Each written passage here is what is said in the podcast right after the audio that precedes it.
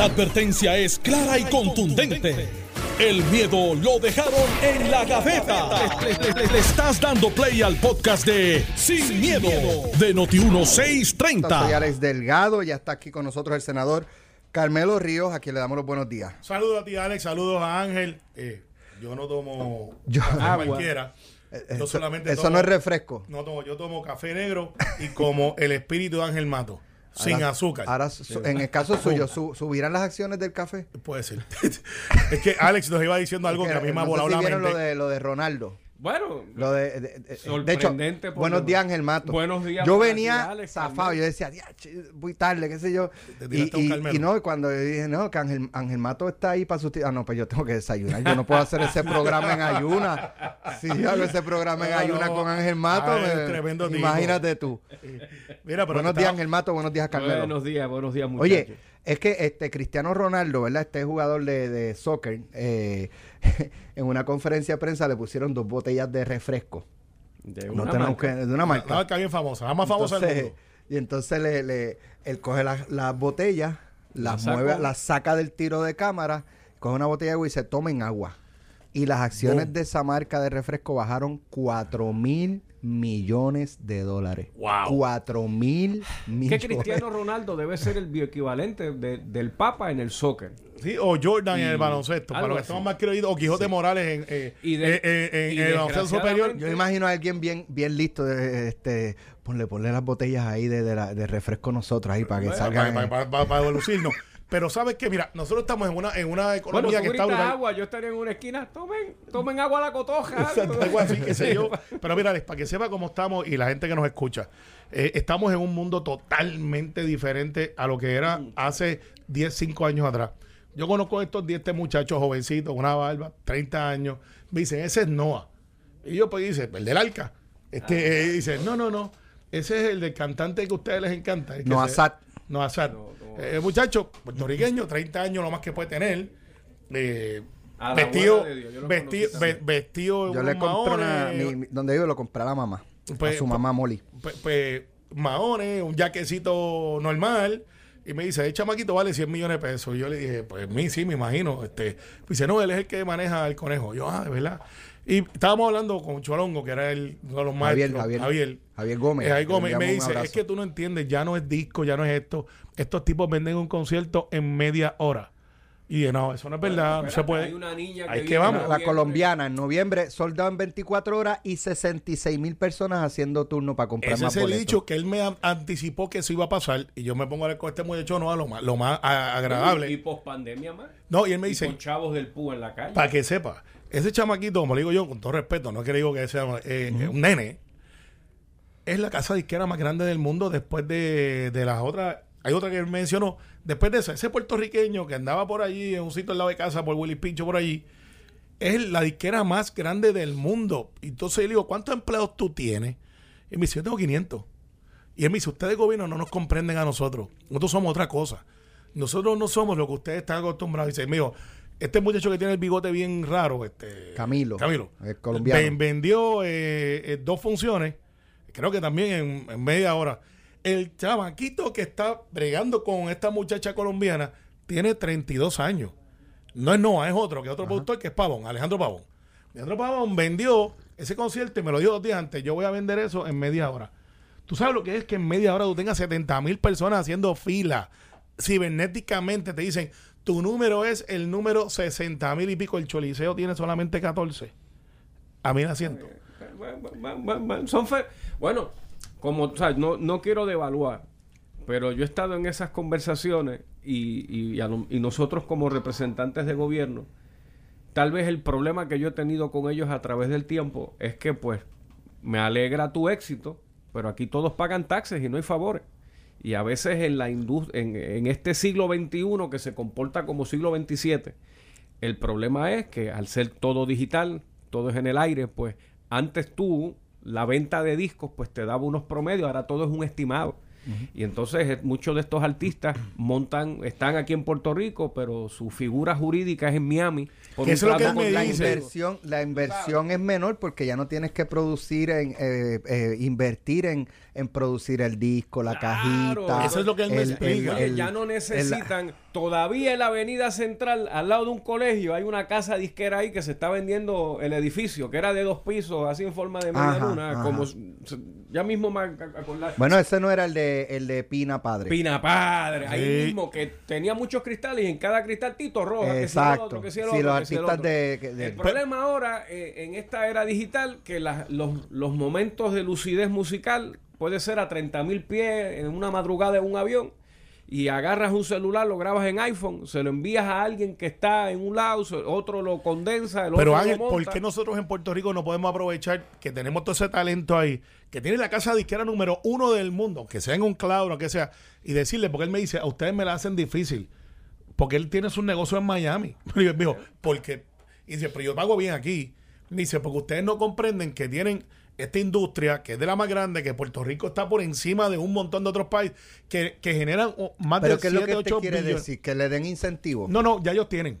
Ya ellos tienen. Recuerda que hay leyes este, para Sí, incentivos porque- de exportación y Sí, tal. porque, Pero- pero- porque pero- yo estaba hablando, de hecho, esta semana, yo no sé si en- eh, cuando yo no vine lo tocó este Iliana Iliana. Oyeri, eh, que sale esta semana lo de la cantidad de personas que se han ido de Puerto Rico en los últimos 10 años, 600 mil personas Sí. Yéndose de Puerto Rico y de ellos más de la mitad con, con niveles de, de universitarios, estudios universitarios. Lo que se llama el brain drain. Entonces yo, yo decía en el programa de, de, de- de televisión, yo decía, eh, pero, o sea, aquí el gobierno lo único que se le ocurre pa- es incentivo, incentivo, exención, Es que- exención, exención. Sí, pero lo- exención para los médicos, exención para los millonarios, exención para los estudiantes, exención. Bueno, y entonces, ¿quién carga? frustré. Todas esas exenciones, eh, eh, bueno, ese dinero que lo- no llega por un lado. ¿Cómo Una se, clase- cómo una se clase- llega? Pues chico, una clase media que no aguanta más. Esto es un país de 3 millones.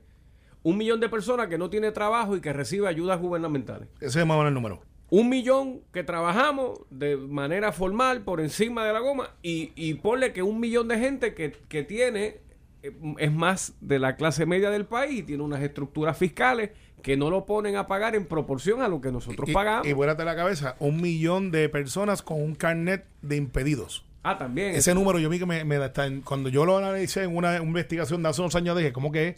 Que aquí hay un millón de personas Ay, con chico. impedimentos. Dije, sí, sí, con carnet de salud y lo otro. Y dice, pero si hay dos o tres. Y me puse en Eso vela. es una tercera parte de la población. Me puse en vela, Alex, a ver en estos moles cuando yo iba, ya casi no voy, y vi gente que se bajaba con ropa de gimnasio del área de impedido. Entonces, No, lío, que estaba de mejor forma que yo, que eso no es muy difícil. Pero Entonces este, yo, me- yo vi el programa, yo me yo le gritaba a Yolanda porque Yolanda decía, pero se van, y como que Yolanda en una se puso a hacer mucha preguntaba ¿qué podemos hacer? ¿Qué podemos hacer? Mira, yo le decía, Yolanda, no hay nada que hacer. Porque si tú estudiaste, hiciste un doctorado, eres hijo único y afuera te dan 500 mil pesos y aquí te pagas 150, chances are que te vas a ir a buscar tus 500. Claro, Porque pero la realidad, eh, hicimos lo de los médicos, se siguen yendo y se seguirán yendo porque hay unas profesiones y hay unas edades en donde esta nueva generación... ¿Para Yo, vengo de familia de cuatro. En el caso de los médicos es una mezcla de cosas. La queja de ellos. La verbalizo porque ellos lo han, lo han Sí, hecho claro. público. El issue principal de ellos son los planes médicos. Sí, aseguradora. con los planes médicos. Sí, pero que no les pagan, que pero ¿a qué tardan se en reduce pagar, que los... ¿A dinero? Es lo que ellos alegan. Exacto, Sí. se reduce dinero Se en última instancia. dinero. Lo es, pero mira, eh, eh, para, para entrar un poco en el asunto más local, eh, porque nos fuimos en un viaje disquero. este, Y ya vamos por... por, por, por- casi agua, de agua, a reggaetón, bien, de pues, reggaetón. Esto es en vivo, esto es en vivo, pero lo que pasa es que es bien interesante que esa economía y cuando hablas de lo que viene para encima de las criptomonedas también, que se cocotaron unas cuantas, pero hay un montón de gente haciendo chavos con esa cosa y ahora aparecen que, que la criptomoneda es algo que Ricardo Rosé en un momento trajo a Puerto Rico un- una convención de esa y todo el mundo echó a reírse, entonces yo veo gente vieja ya, eh, mínimo 60 años invirtiendo en criptomonedas y veo jóvenes y de momento dicen, mira, pero es que el que está viviendo en Puerto Rico es el mogul de los criptomonedas. Dice, ¿cómo es eso? Miren. Sí, se mudó para Puerto Rico y el tipo está en dorado haciendo lo que le da gana porque tiene todos los chavos del mundo con la criptomoneda, que es una moneda cibernética Correcto. que usted la compra, Que, nunca la toca, de pero hecho, aquí los muchachos de tu dinero seguro lo, lo han- lo- se tocó ese tema y ellos dijeron, si usted quiere invertir en, cripto, en criptomonedas, puede hacerlo. Lo que no debería hacer es invertir casi todo lo que tiene en eso. Pensando que esto es el futuro y que esto es lo que va. Exacto. Usted escoja parte de y, y ponga, invierta y, y ve el comportamiento a mediano, largo plazo. Pero hay gente que cogen todo lo que tienen y ¡boom! Bueno, Sí, no aguanto la tentación. Eh, no. Sujeto a aprobación de crédito. Ciertas Sí. restricciones aplican. Más detalles a la prensa. Ahí con la sociedad. Te- Tenga Y toda. en, no- y en Noti1. Saludos a todas las personas que tienen cuartos empapelados con dinares. Saludos a todos. Así, eh, mucho. eh, Mucho bueno, cuidado. que comprado uno. Mucho cuidado con los por meme si coins, con todo eso. Es como dijo Alex.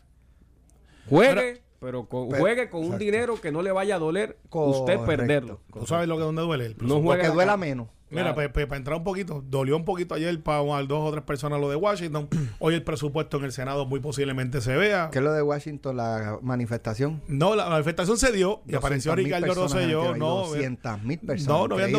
200. Habían Increíble. este, los que Oye, yo tienen- vi una foto de, de- de esos congresistas en un Vacilando. pastizal allí en los patios del... Para que tú veas que no es Carmen Yulín nada más la que Eso, nos ¿verdad? recorta la grama. pero está- pero- pero- pero- al estaban en Capitolio a veces matojales. no pasa la grama Yo vi una tampoco. foto de unos matojales allí. No.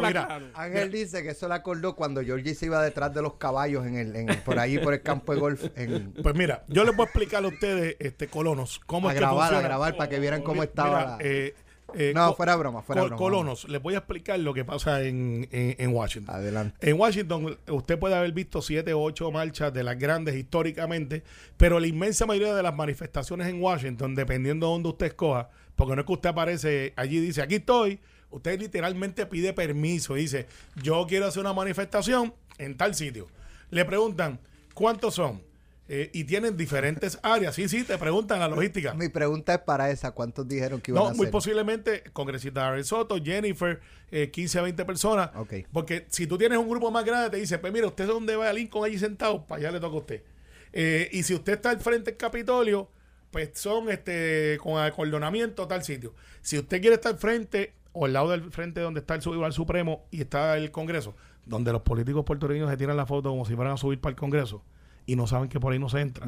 Yo cogí a dos o tres. Saludos a Ramón Luis, este, Nieve y a Nadal Power en una ocasión. Yo recuerdo a Don Carlos, en paz descanse. Eh, pero Carlos sí podía entrar porque él era Luis congresista. Fortuño también. Porque ellos podían entrar, porque los congresistas sí pueden entrar por ahí. Pero es que yo no sé si... yo- mi recuerdo eran en campaña. no, no, pero tú puedes entrar por ahí. La foto es linda, by the way. Sí. Posiblemente hasta yo la tengo por ahí, pero no la uso para decir estoy entrando al Capitolio. Sin embargo, las eh, manifestaciones se hacen en grupos pequeños. De hecho, hay una cosa que se llama el Triangle, que es donde por lo general se hace lo de los, los proyectos de admisión y lo usa Jennifer, lo usa Darren, que allí son 30, 50 personas. Y tiene más que eso, mire mi hermano, usted va para el otro lado. Así que esas manifestaciones no están diseñadas para tener cientos y miles de personas. ¿Qué provoca y cuánto tiempo tarda en surtir efecto una manifestación como la de ayer? Tiene que ser consistente. Para eso es que están los Shadow O sea, Members. si se, si se hace ayer y no vuelven y no se en vuelve, seis meses... se pierde. Porque allí todos los días hay manifestaciones. Si usted quiere ver eh, los, los- los genios de la consistencia, váyase frente a Casa Blanca. Hay un señor que lleva 12 años protestando por el genocidio y está en su caseta de campaña allí frente a Casa Blanca, cruzando la... eh, Lo he visto. No, no, lleva 12 años allí y han hecho esta reportaje y dice Frente a Casablanca. frente a Casa Blanca, pero al otro lado, no para donde no te Sí, enseñan sí, la por foto el linda. lado... Es para donde está Lafayette. La falla. Están allí y tiene Eso fotos. es el lado norte, creo. Sí, donde está la iglesia, donde Trump se fue allí con la Biblia. Allí, ese señor lleva 12 años allí. Y hasta ya, hasta la gente le tira fotos, pues lleva 12 Sí, sí, se años allí. parte del entorno, sí. Sí, todos los días. Puerto Rico tiene que crear crisis. Yo creo que los miembros del Congreso delegados eh, electos tienen un gran reto de que tienen que mover esa conversación porque estamos teniendo columnas de vez en cuando en Washington, Washington Post, New York Post, eh, y de verdad estamos siendo más efectivos que antes. Sin embargo, sin embargo, después de esta vista, la pregunta es ¿qué hacemos? El Partido Popular no se va a quedar inmóvil. Tienen a Charlie Black contratado para bloquear en el lado republicano lo que nosotros hagamos.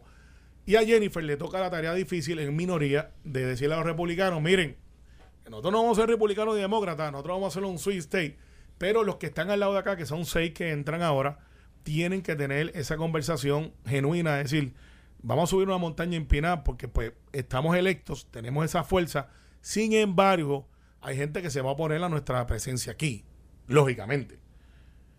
Y tienen que tener consistencia, tienen que aprender a que digan que no y entrar por la otra puerta y decir sí. Porque así es como único vamos a mover el hecho del estatus, por lo menos a nivel legislativo. Grijalva posiblemente no lo mueva. pero la presión tiene que ser tal. Bueno, pero Que tampoco ahí. no lo puedes acusar Ángel. de que no ha hecho su trabajo y, y ha hecho vistas y, y- y por lo menos Sí, sí, sí, ha honrado su palabra de que no me acusen de que no he hecho nada. Es verdad que la empieza diciendo, no estoy de acuerdo con la estadidad. Bueno, pero Entonces ah, le ah, dice, bueno, ah, pero, adiós. Y cuando está tú- bien, y pero hay- hay- hay otros que dicen- esto- que tú empiezas diciendo, tú, No, bueno, estamos y- aquí y hay otros que mío. dicen yo no apoyo le- la colonia, tú sabes. Es, hay de para los dos lados. Y hay otros y que- hay que dicen no, la, no la independencia, ¿sabes? Sí. Hay de todo. Ve, yo- Ángel. Yo, yo, yo, ya yo estoy en un punto con relación al estatus y otros asuntos que, o sea, para mí se resuelven de dos maneras. Número uno, cuando Joe Biden le va a dar 10 minutos a Puerto Rico en Casablanca, ahí en la, en la oficina oval, frente con frente, los cinco partidos, estamos aquí. O mejor aún, Joe Biden viene a Puerto Rico este cuatrenio. Se le ha extendido una invitación Sí. que no son Pero chichichas. pregunto, que no venga con para la mí sí, pa- para mí sí, pero quiero saber para ustedes la posición de la Casa Blanca de- del Departamento de Justicia con ese informe que emitió es la posición de- del presidente Biden. Bueno, ja, yo tengo que Hay quien decir dice que, no, que son no cosas te- distintas, que el Departamento de Justicia La es una cosa y el presidente la otra. presunción automática es que sí, porque ya Casablanca se hubiera expresado en contra a la soltar. Si cantas desafinado, Sí, pues, sí, pues la no. presunción es que sí. Sí, sí y no, porque la posición del Departamento de Justicia es la posición del gobierno del presidente. Sin embargo, como esto fue un pedido de recursos naturales del- de Grijalva sobre los dos proyectos, no necesariamente es la posición del Departamento de Justicia referencia a Casablanca. Casablanca no puede ser tímido, tienen que expresarse. Eh, Cristóbal Alex, que es un amigo que está allí, eh, y, dos o tres de los muchachos eh, que hicieron campaña con nosotros aquí en Puerto Rico, que ahora están en Casablanca, no pueden ignorar lo que está pasando en Puerto Rico y van a tener que expresarse. Biden ha dicho que favorece la estadidad. Él. Lo hizo en Kissimmee. A pesar de que Alejandro luchó conmigo dentro de ese comité para que no se hiciera nada, te llegamos a un acuerdo de que pues vamos a, decidir la cosa, porque no vamos a poner de acuerdo. Yo soy estadista, Alejandro, obviamente, eh, Commonwealth. Ya el Commonwealth está bajo la cláusula del Congreso, eso no queda duda, solamente queda independencia estadidad. Tienen que decidir qué van a hacer como partido. Punto. Bueno, pero la Carta de Justicia que dijo que el Estado Libre Asociado tiene que estar ahí. Llámalo territorio incorporado, llámalo a colonia. Superen eso, es verdad. Yo estoy feliz. Yo sé que yo, yo sé que esto es una Colo- colonia, yo sé que esto es un territorio, pero vamos a dar, o sea, ya lo sé, vamos para adelante. Claro. Y- Vamos ¿Usted para feliz adelante. siendo una colonia? ¿Cómo? ¿Usted feliz que siendo Puerto Bueno, Rico una yo colonia? estoy feliz del Estado Libre Asociado. Aunque sea colonia. Pues claro que sí. Superado eso, ¿qué vamos a hacer? Biden favorece la estadidad. Pues ¿cuándo va a radicar el proyecto para que lo envíe al Congreso?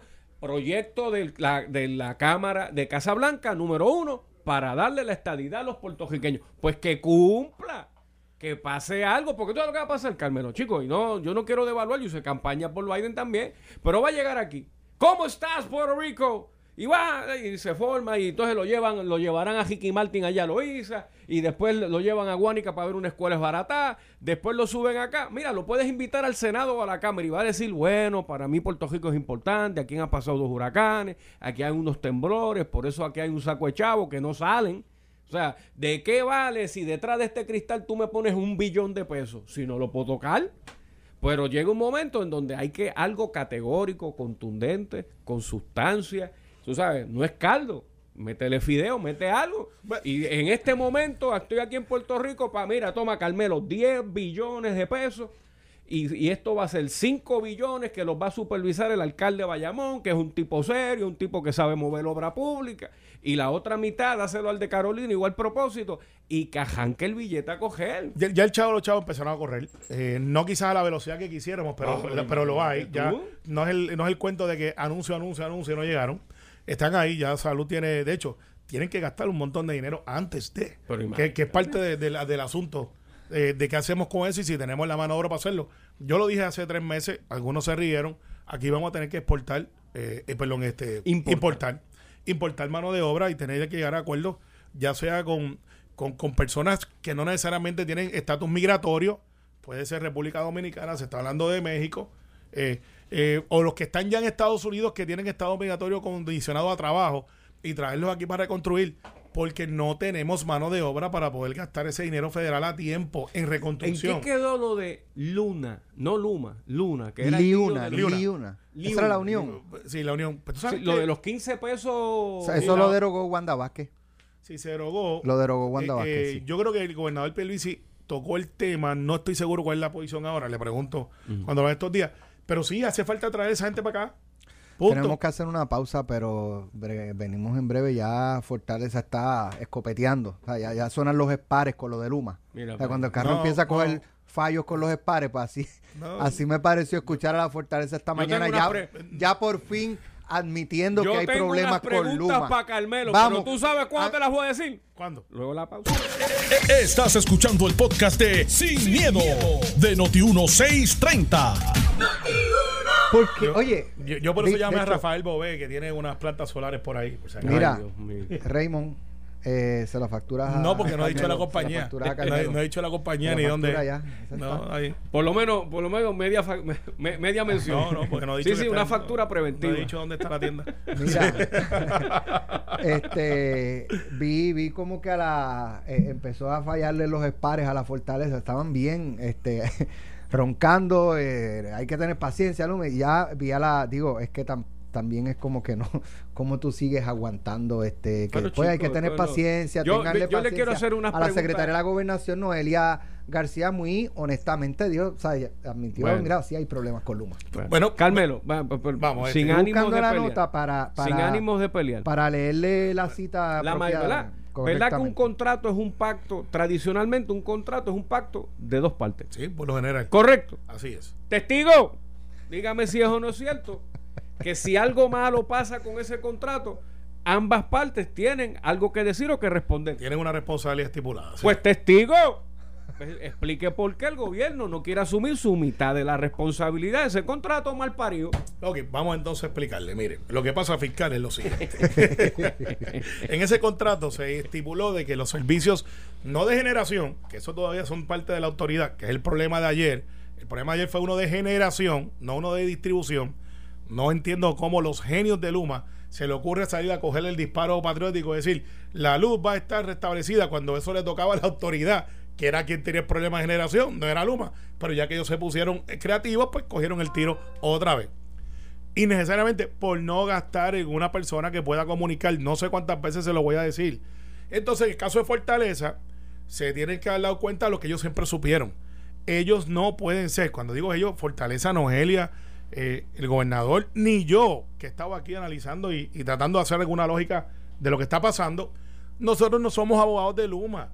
La razón que yo te estoy dando el contrato es para salir de eso y para que tú te encargues de eso. No es para yo defenderte.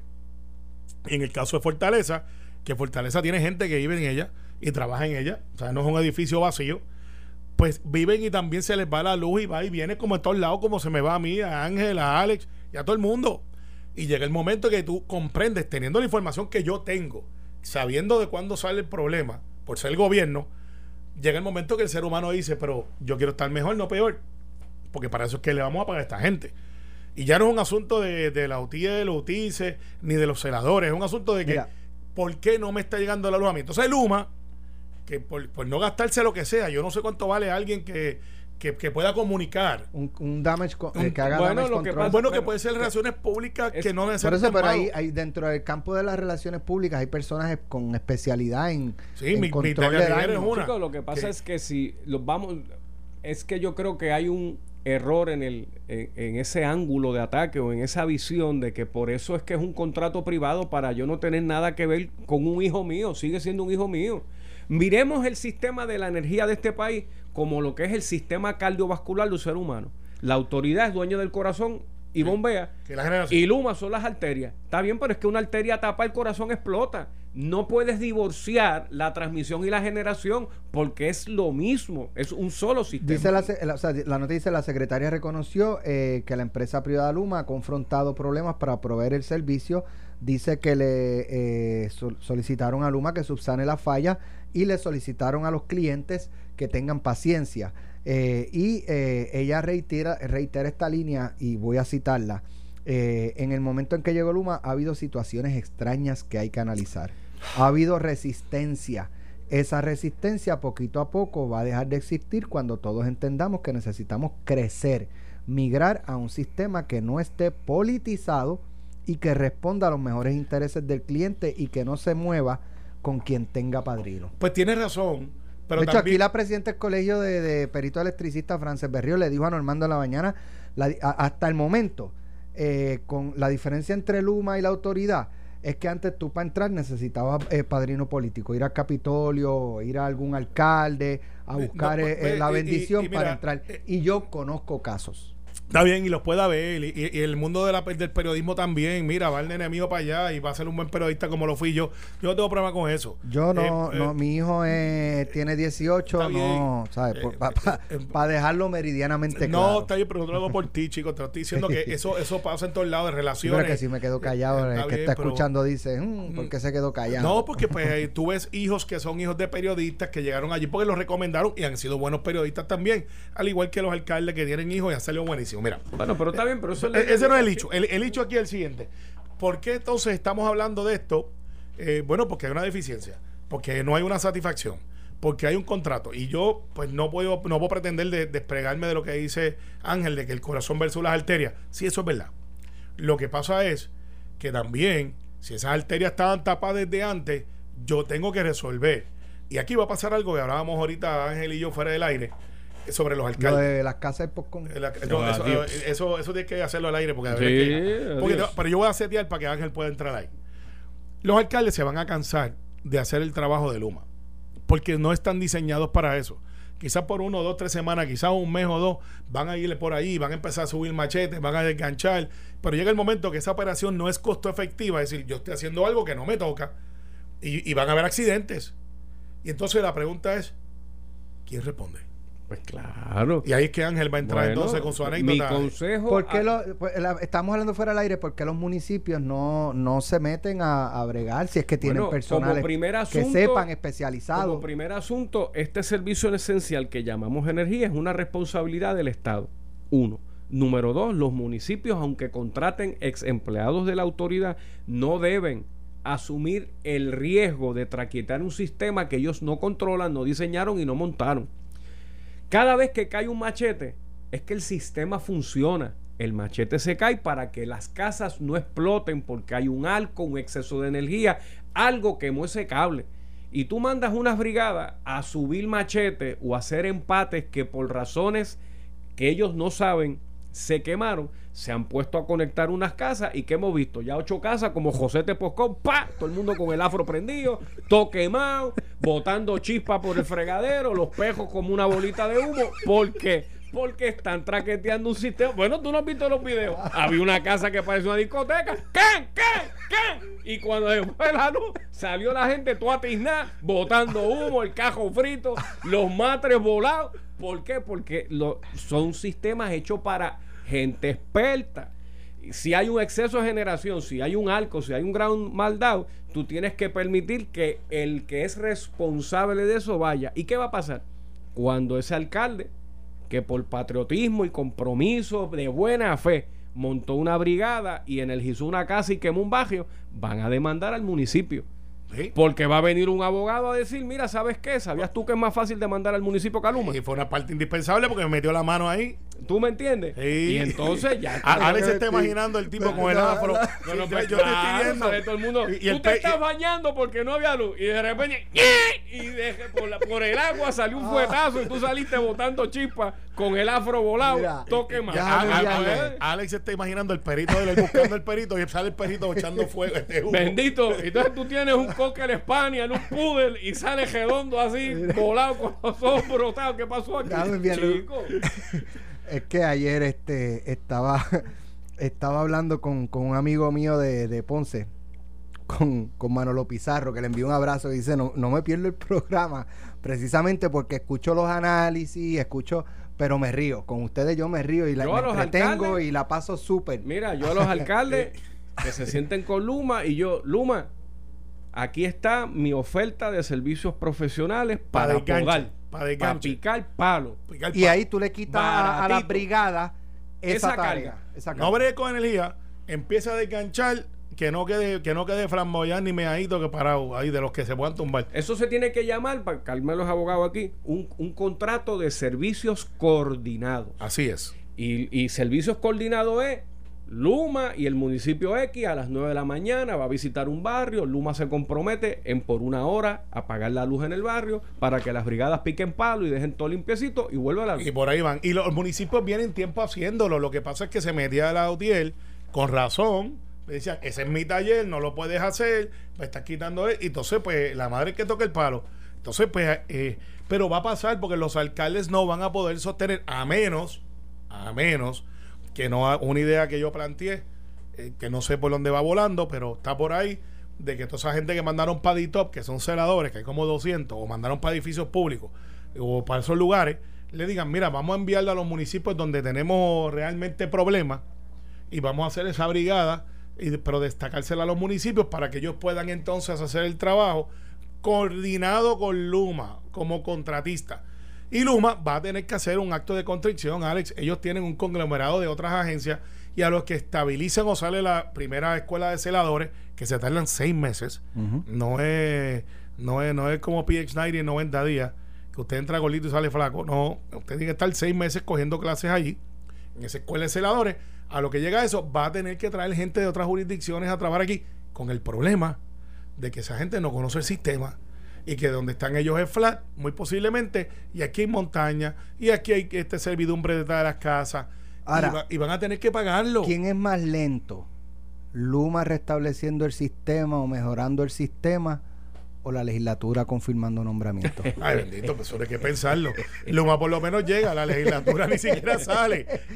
Al día de hoy. Ya estamos aquí hoy, 17, eh, de junio. ¿Cuánto queda? Hasta junio 30. hasta junio 30. ¿Cuántos días de sesión? Bueno, no. O sea, días de sesión no de, de, de, de, Bueno, es que son los martes y los jueves, ¿no? Bueno. Estamos hablando de cuántos martes y jueves quedan o se trabajan y se aprueban. el Senado, pero la Cámara empezamos mañana día 18 y nos vamos de rolo hasta el 25 sin meterme en los asuntos del Senado, pero viendo el espectro de los muchos nombramientos, los que pueden salir rapidito, hasta en una sesión tú fueteas a 20 y lo sacas. Mira, más que eso, tú tienes un Manolo Sidre que lo puedes aprobar hoy tienes un Volkers que ya se ha disipado cualquier evento que digan por ahí. Y no escuchaste el programa anterior. No, no, pero a veces se mete ahí. Ah, porque tienen un programa de radio no quiere decir que estén bien todo el tiempo. Entonces, y eso lo aplica a todo el mundo. Y, y eh, Volkers que se puede aprobar hoy. El de vivienda, que eso es tan importante. Es la agencia más importante de estabilidad donde más dinero hay para reconstrucción de Puerto Rico. ¿Está todavía, está por ahí. Eh, Bayón está por ahí. Este, te dije por mencionarte algunos, hay como 25 que son súper importantes. El de turismo, que yo creo que ha hecho una gran campaña, se ha fajado. Eh, de verdad que sí. Mejor que el Diemo. Eh, eso no es muy difícil. Eh, recuerda que ahí estamos ahí. En ese estamos. O sea, que sería bueno que turismo tuviera más chavo. Eso de voy turisteando bueno, Bueno, yo estoy esperando el proyecto tuyo que es parecido al mío para que pase para acá para probarlo. No, el gobernador, se, aprobó ayer en comisión. Pues, el gobernador quiere firmarlo rápido. el pues. turismo no puede ser una agencia de, despachar brochures. o sea, tiene que ser turismo. y, lo hace mejor y yo creo que está más eficiente. Al final del día. salvación, Carmelo. sí, sí, pero ustedes también, si se pusieran a trabajar y hacer las cosas como tienen que hacerlas. Pero ahora te pregunto yo, los fiscales y jueces. Fiscales y jueces están más de 60 de ellos por ahí para y, vamos a hablar de. ¿Pero qué, va a pasar? ¿Lo, lo, pues se, llega el 30, se cuelgan. Pues son profesionales. O, van a, a, ¿Cómo es? A, arrancar a, a, a, probar. Este. By uno es el esposo de. Sí, el juez Reverón. El juez Reverón. El juez Reverón. Díaz Reverón el Díaz Reverón. Que, el esposo de Wanda Vázquez. Eh, sí, el esposo de la Es uno de los que está ahí. uno de los que está ahí. Ah, yo quiero ser juez cuando sea grande. Pues tú sabías que si eres juez puedes ir a un dealer, te llevas un cajo seis meses y lo pagas después. Pues, pues mira, tú sabes que... te quedas en Bahía. no, no, no. Después, te, quedas en Bahía ya. Todo, todo eso, todo eso... Eso es el juez brega. No, ha sido motivo... Necesita una visita, llama un testigo a tu sala y le dice, necesito esta ayuda. tengo que decir... Agarra a un fiscal y le dice, ¿para cuándo ese caso va a estar? Mira, le tengo que decir que todo eso que se planteó públicamente ha sido dirimido en la comisión y no es correcto. Pero a veces en la política, y yo que soy político. Ah, pues díganos cuál es lo eh, correcto. no, no, cuéntenos, eh, lo, lo, correcto, lo correcto. Existen declaraciones juradas, pues esto está en el, en el, Un minuto nos queda. En el, en el informe de la comisión, donde se le ha preguntado sobre todos estos asuntos. El carro nunca se fue del dealer. Eso no pasó. Eh, en aquel momento, esa era la percepción de que se había llevado el carro y estaba por ahí paseando. Lo de el caso que tiene que ver con la hija de la gobernadora, también hay una declaración jurada de la gente diciendo a mí el juez no me citó, yo estaba por ahí en fiscalía A mí, el licenciado Edgar Vega. Es que él, él- él el abrió la puerta en ese el momento que dijo, oportuno. Mira, te puedo citar para el caso, que eso pasa entre abogados y agentes. Ajá. ¿Y dónde, dónde se esta- reunieron en- No, porque en- estaban allí en el tribunal. Ah. Los abogados por general trabajan en el tribunal. ¿Y dónde- dónde se Entonces, y vieron? el, y el mismo oficial dice, a mí nunca me presionaron, nunca me citaron, el juez no me citó. ¿Dónde Eh, estaba se en el vieron? tribunal.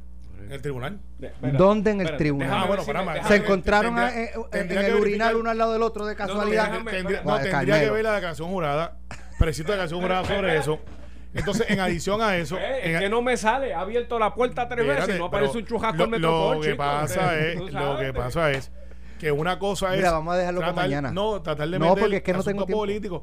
Mañana lo discutimos. y el juez Díaz Riverón tiene mi voto yo le he dicho públicamente cuando ella era candidata porque yo no le pregunto a la gente con quién está casado para ver si juez o no y el informe que yo tengo es que es un excelente juez hay un caso con la hija de María de Lourdes Guzmán la información que yo tengo es totalmente diferente y hay hasta grabaciones de esa vista que en su momento tendrán que salir donde se desmiente la posición de la abogada y hay abogados de asistencia legal, compañeros de ella, diciéndole al juez, usted es un excelente juez, usted tiene trayectoria, donde quiera que vaya, lo felicitamos. ¿Sabe? Aquí hay que desligar una cosa. a la Mañana, mañana lo abordamos. Vamos, Gracias. claro que sí. Este, los mira, los estos espejuelos, ¿de quién son? Eh, yo no Esto uso que Esto fue, Esto fue el podcast de Sin, miedo, de Noti1630. Dale play a tu podcast favorito a través de Apple Podcasts, Spotify, Google Podcasts, Stitcher y notiuno.com.